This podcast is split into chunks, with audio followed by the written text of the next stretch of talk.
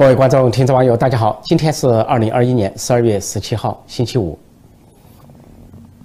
有关十二月十五号习近平跟普京的电视会晤一个半小时，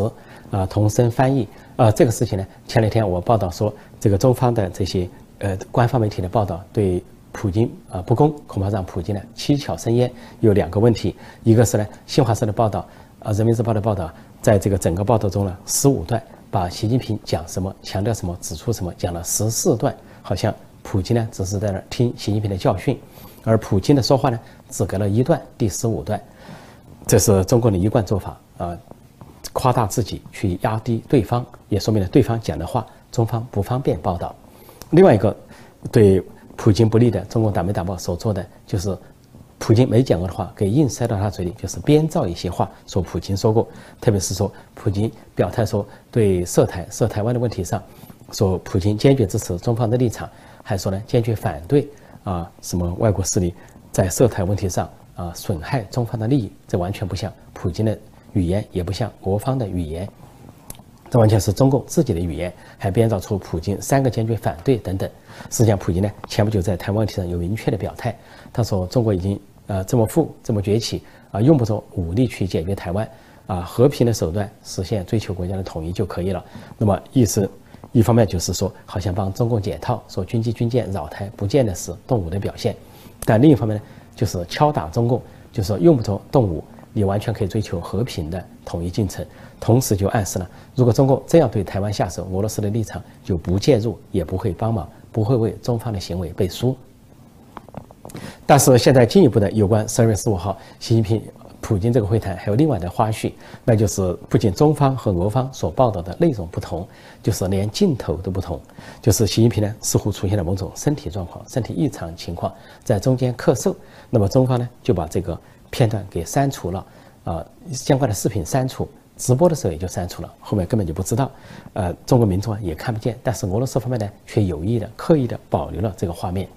俄罗斯方面。他的国家电视台在报道普京跟习近平会谈的时候，总共只有两分钟的画面，但是其中呢，到进行到四十多秒钟的时候，就出现了习近平咳嗽，啊，连咳三声这个画面，而且保留在那里，甚至普普京跟习近平同框的时候，习近平就在咳嗽，习近平咳嗽的时候用手啊握了一个拳头捂住自己的嘴，然后那个腮帮子鼓起来，好像在吹气一样，连咳三声。给外界的感觉啊，似乎他身体状况不理想。Председатель Си Цзиньпин, дорогой друг, приветствую вас. Рад возможности. Его действие продлевается на новый пятилетний период. Послед... Его действие продлевается на новый пятилетний период. Следовательная реализация этого основополагающего документа 不过这种身体状况不理想不好，本来呢可以做轻的解释，可以做重的解释。但是中国呢删除这个画面，就使人只能是往严重的方向去想。如果你轻微来说，说人由于喉咙发干，或者是讲话太多啊，咳几声本来是很正常的事，或者说有个小感冒，咳咳嗽也无妨。严重的说，那么是不是你中招了，中了新型冠状病毒、武汉肺炎、中共病毒？那么或者更严重的说，身体是有别的状况，大家都可以想象。但是中国方面中央电视台却把这个画面切掉，啊，在播出的时候没有这一段，那就让外界议论纷纷，是不是习近平身体真的出了某种状况？因为在以前习近平外访的时候或者出席大会的时候出现这些状况，就会被广泛的报道。比如说去法国，在马克龙陪同下，说是迈腿迈不开，或者是坐着站起来很困难，就是他腿部有问题。那么在去年。二零二零年靠年底的时候，中共有个会议，习近平在大会上讲话，啊，突然出现了连续的咳嗽声，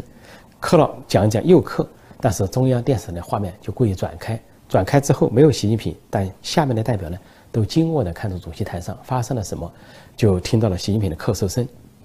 一会儿来一阵，一会儿来一阵，然后听到习近平拿水杯的声音，似乎在喝水，想压住自己的咳嗽声，但是拿水杯的声音、咳嗽声都听见了。但是中央电视台就把这个画面移开，但在最后重新整理报道的时候，这些画面都消失了。回头说这回普京跟习近平的会谈，啊，中方媒体是故意做手脚，那就不用说了。他历来做手脚，去抬高自己领导人，贬低别的国家领导人，甚至把别的领导人没有讲过的话，啊硬给编造塞到人家嘴里。但是俄罗斯方面可以说是也是算是一个回敬，总共才两分钟的画面，就故意保留了习近平咳嗽的画面。应该说你会谈了一个半小时，你什么画面都可以选，什么画面不好选，你要去选个他啊咳嗽的画面。俄罗斯电视台故意选这个画面进行报道，那么可能有两种意思：一个意思就是对习近平的回敬啊，故意让他出洋相，让他在会谈中突然出现咳嗽的局面；但另一个可能就是暗示习近平身体有恙，不方便由普京或者别的人说出来，就以画面的方式呈现。借以说明呢，现任中国总书记习近平身体不佳，身体状况不好，因为也可以联想到。就是自从大瘟疫发生之后，习近平从来没出国，现在已经差不多两年了。那么预计明年二十大之前，他也不会出国。但是普京也好，啊，美国总统拜登也好，拜登是很高龄，接近八十岁，都在不断的出国。而普京呢，前前几天才旋风式的访问了印度，到印度跟印度总理穆迪会合，那是十二月六号，啊，二十四小时旋风般的访问印度，然后两人呢密谈了三个半小时，签订了二十八项条约。大部分的条约都是有关军售的，是对中共不利的。也就是说，俄罗斯帮助印度怎么对付中共，而这个普京呢，风尘仆仆、马不停蹄，不仅旋风式的访问印度，回到莫斯科，第二天马上又跟美国总统拜登举行了个视频峰会，显示啊，他似乎啊精力充沛，能够日理万机。相比之下，俄罗斯电视台这次的报道恐怕有意显示，或者说故意向外界传达一个信息，就是俄国领导人普京和中国领导人习近平相比啊，啊，普京是精力充沛，而习近平呢是衰弱无力，啊，普京身体健康，习近平呢恐怕身体不佳，有健康状况。最近，中共官场、中共高层继续呈一些诡异的状态。王小红是习近平的身边红人，是他的亲信心腹，而且是最近最走红的亲信。但是在十二月十五号，啊，中共呢召开了一个特别的会议。这个王小红明明出席了这个会议，但在党媒党报的相关报道中提到其他人的名字，却没有提到王小红的名字，对他只字不提。这个会呢叫“平安中国建设表彰大会”，分上午、下午两个段落。上午呢是这个。政法系统、公安、国安这些平安建设这些领导小组的人呢，跟说很多的代表在讲开大会，由这个政治局委员、政法委书记郭声琨做重要讲话。那么从主席台上看过去，包括啊公安部的党委书记王小红，他最近才升任这个职务，还有公安部长赵克志等这些高官都坐在主席台上，但是呢，没有提到王小红的名字。那么到了下午有另一场活动，那就是说有四个政治局常委出席来接见这些受表彰的这些啊平安中国建设这些代表，但是呢始终没有提王小红的名字。上午开会不提他的名字，下午接见没有他参加，说这是非常奇怪，因为他实际上是最近最走红的人物，最爆红的习家军，他是官升三级，在十九届六中全会之后啊，他突然以公安部常务副部长的身份突然越过了他的上级赵克志。一下把赵克志的一个位置夺了过来，就公安部党委书记。而赵克志呢是副国级领导人，是之前的是国务委员兼公安部党委书记兼公安部长。而且赵克志啊资格很老，还当过地方大员，包括贵州省的省委书记、河北省的省委书记等。即便是说他要退休，也到明年二十大或者二十大之后才会退休。但是显然是抢班夺权。让王晓红提前抢了他的位，把党委书记抢过来，这样王晓红呢就从赵克志的下级，在公安部一跃而为赵克志的上级，啊，并且呢，这王晓红在成为党委书记之后，很快又成为 中共的政法委的委员，甚至连续主持了几次公安部的党委的扩大会议。那么这回居然在这个平安中国建设这个会议上不提他的名字，让人百思不得其解。王小红早年是来自于福建。当习近平在做福州市委书记的时候，他是福州市的公安局副局长，说是不仅保卫当地的这些安全，还直接为习近平个人的安全负责，所以呢结成了一个死党的关系。那么习近平成为党和国家领导人之后啊，就对王小红提拔有加，先后呢当了北京市公安局长、公安部常务副部长，尤其呢让他当了一个新设的特勤局局长。而这个特勤局的功能就是帮习近平看住。其他的党和国家领导人还有政治老人，有王小红全盘的监控。那么，也就在十九届六中全会之后，所谓第三份历史决议通过之后，似乎摆出了习近平要连任的架势，就突然把王小红啊呃擢升为这个公安部党委书记，把相当于啊把赵克志架空。但是，所以十二月十五号这次会啊就显得不可理解，这么一个红人，这么个走红的人出席会议不给报道。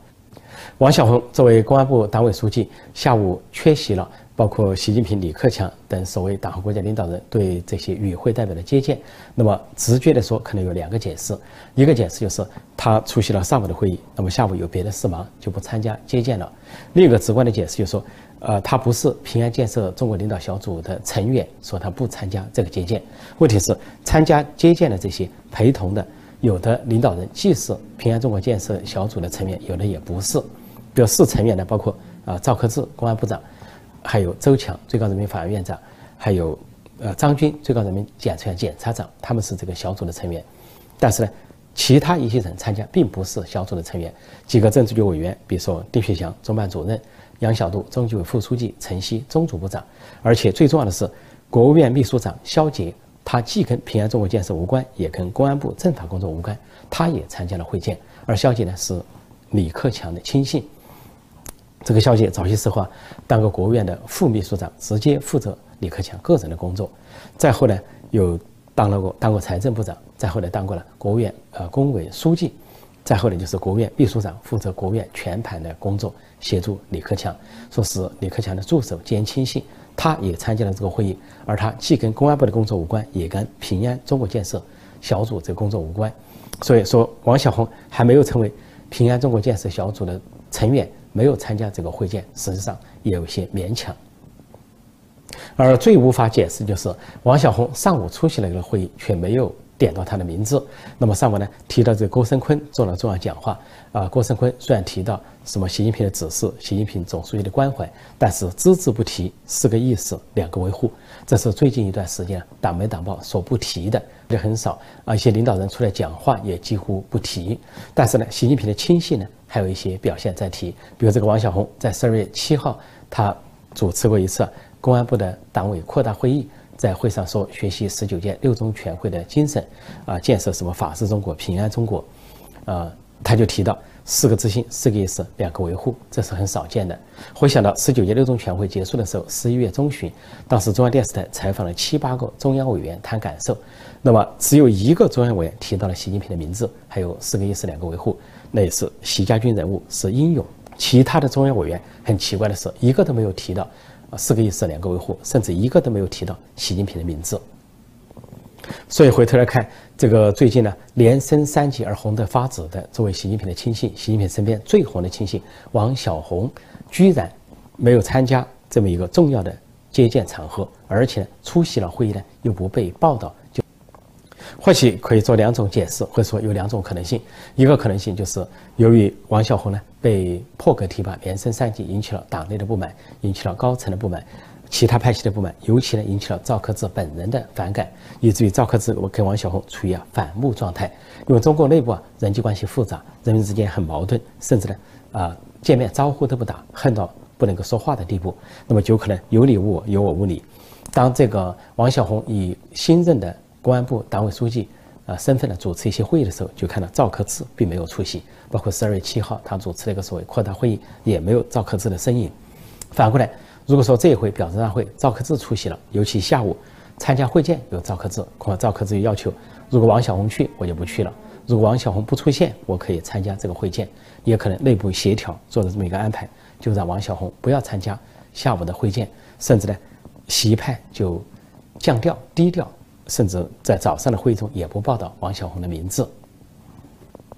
那么，另外一种可能就是王小红呢最近出了一些状况，啊，一些大案是否牵涉到他，或者给他的仕途投下阴影，或者是影响到他的名声，啊，比如说最近有两个大案非常的蹊跷，一个就是澳门的新赌王案，就是周作华，啊，花名叫席米华，他突然呢在澳门被扣押，就把这个澳门呢。案子居说在澳门，因为这个案子对习家军不利，对习近平不利，主要是对浙江的习家军不利，因为他的主要的征集的赌客对象在浙江，啊，浙江是习近平的权力发祥地，习家军的输送地，现在受到中纪委书记赵克志和中纪委的围困查案，而杭州市委书记周江勇呢，已经是锒铛入狱，所以他们演了一个双簧，由温州的检察院假装宣布批准逮捕周作华。但是呢，却示意澳门呢逮人。澳门那边以“一国两制”为由逮了，就扣在澳门，不放不给送中到内地。尽管周作华、西米花以前在香港抗争的时候，他赞同中共的送中，啊，就是逃犯送到中国去，但是他自己呢却没有被送中。这个案件呢，我说过对习近平、习家军和习家族不利。那么王小红本人是否涉案也很难说。比如说他是否给这些赌客，给周作华、西米花牵涉的赌客，包括习近平的表弟齐明这些运转的赌客、赌博生意啊，充当保护伞或者充当幕后人，很难说。那么另外一件事情就是上海的小红楼事件，也是对习近平、习家军不利，啊，冲击到以至于上海的第三把手，习近平布局的。这个当过政法委书记或者是常务副市长的陈寅突然被调离，调到了香港去担任一个说中旅集团董事长，因为他呢很可能涉案，跟小红楼相关。因为小红楼发生在杨浦区，而这个陈寅当过杨浦区的区委书记，之后当了副市长啊，常务副市长，还当过政法委书记。习近平突然把这个陈寅调开，相当于对他提供一种保护，让他避开这个啊麻烦的漩涡。同时呢，习近平、习家军方面还采取了报复行动，把主审小红楼这个主审法官张真，原来是啊上海市第二中级人民法院的副院长，后来提升为松江区的法院院长，突然呢这个拉下马啊，把他投入大牢，相当于是一个报复。这些事情错综复杂，那么是不是王小红在小红楼事件，或者据说上海不止小红楼，还有大红楼，说大红楼不止十处。那么王小红作为公安部的常务副部长。习近平的代表人物是否也提供了相当的保护伞，给上海的习家军提供了保护伞，也不得而知。也有可能在这个事件中发现了王小红的种种涉入。如果发现了王小红，要么是跟习米华这个案件有关，要么是跟小小小红的这个案件有关，那么反西势力，就党内的其他派系、团派也好，红二代、太子党也好，还是政治老人也好，就可能对习近平发难，矛头直指啊王小红。加赵克志本身。啊，长时间做公安部的部长啊，国务委员恐怕也掌握了很多的情况，他也可以啊对习派发难。由于习近平、习家军抢夺他的权利，提前抢夺他党委书记，那他可以把王小红相关的不利事件摊出来，在党内会议上摊出来，尤其高层会议上摊出来，让习近平很难堪。所有这些事情加在一起啊，就可能出现了这么十呃十二月十五号这个诡异的现象，就是王小红出席了会议不被报道。而下午呢，又不让他参加会见，成为一个罕见的缺席、醒目的缺席，或者说严重的缺席。另外，十二月十五号这些会议和接见呢，还有一个看点，那就是李克强的地位在继续的提升。因为事实上有两个接见都发生在十二月十五号下午，一个是三点十分，一个是三点三十分。那么三点十分呢，就是我前天跟大家报道的，就是有一个所谓啊新闻工作者的会议，理事会第十次会议，那么表彰一些。啊，新闻工作者什么新闻奖？本来这个属于啊总书记习近平和主管意识形态的政治局常委王沪宁所主管的范围，但是李克强罕见的参加了会见，就是为李克强恐怕也涉入一些新闻方面的管理，显示李克强地位的提升。另外呢，在当天下午呢，只过了二十分钟，三点三十分又有另外一个接见，就是关于平安建设中国这个表彰大会对代表的接见，啊，包括了习近平、李克强。王沪宁、韩正都参加了会见，那么韩正没有参加上一个会见，那么参加了后一个会见，也可以看出啊，李克强的参与度很高。不仅李克强参加了，连国务院秘书长肖捷，就他的亲信，呃，肖捷都参加了，啊，这就说明呢，以前这些会议，习近平、王沪宁千方百计要排斥李克强，啊，排挤李克强，尽量不让他参加，还找理由不让他参加。但是现在呢，李克强参加了，也就是说，党内的斗争。啊，习阵营和反习阵营的斗争达到了某个平衡点，啊，谁也辞不掉谁。现在习近平、王沪宁排挤不了李克强，所以一些活动、表彰大会或者是接见活动，被迫让李克强参加。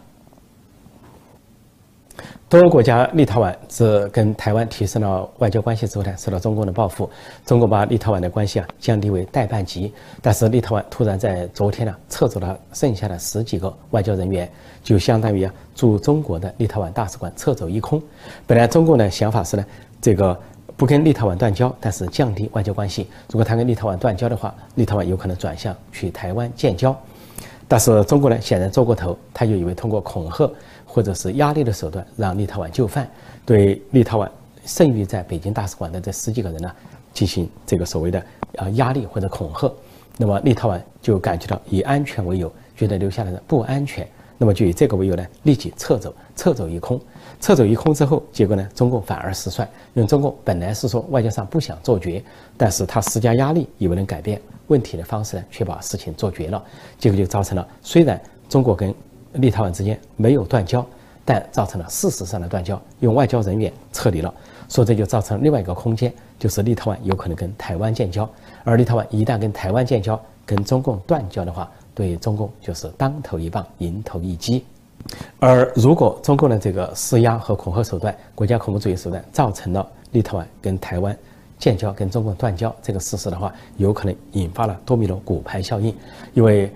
立陶宛历来在欧洲有象征意义、有指标意义、有带头作用。就像当年立陶宛虽然是个小国，先后被苏联吞并、被纳粹德国占领。但它呢，先后都获得独立，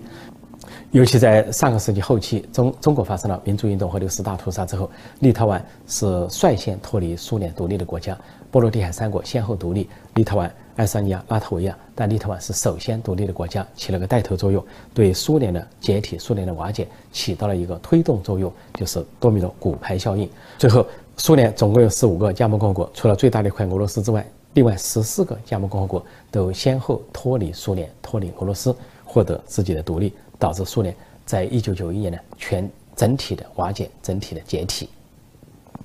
所以目前中国呢本来要给立陶宛施压，现在恐怕又陷入了另一场恐惧，那就这个施压过头之后，战狼外交过头所造成的后果，就是立陶宛可能跟中共断交、跟台湾建交，进而呢引发地缘政治的地震，引发多米诺骨牌效应，让更多的欧洲国家。或者是其他国家跟中共断交、跟台湾建交，这个事情会不会发生，或者如何走向，现在尚不得而知。但是中国的党媒党报已经流露出这方面的担忧或者恐惧。好，今天我就暂时讲到这里，谢谢大家收看收听，再见。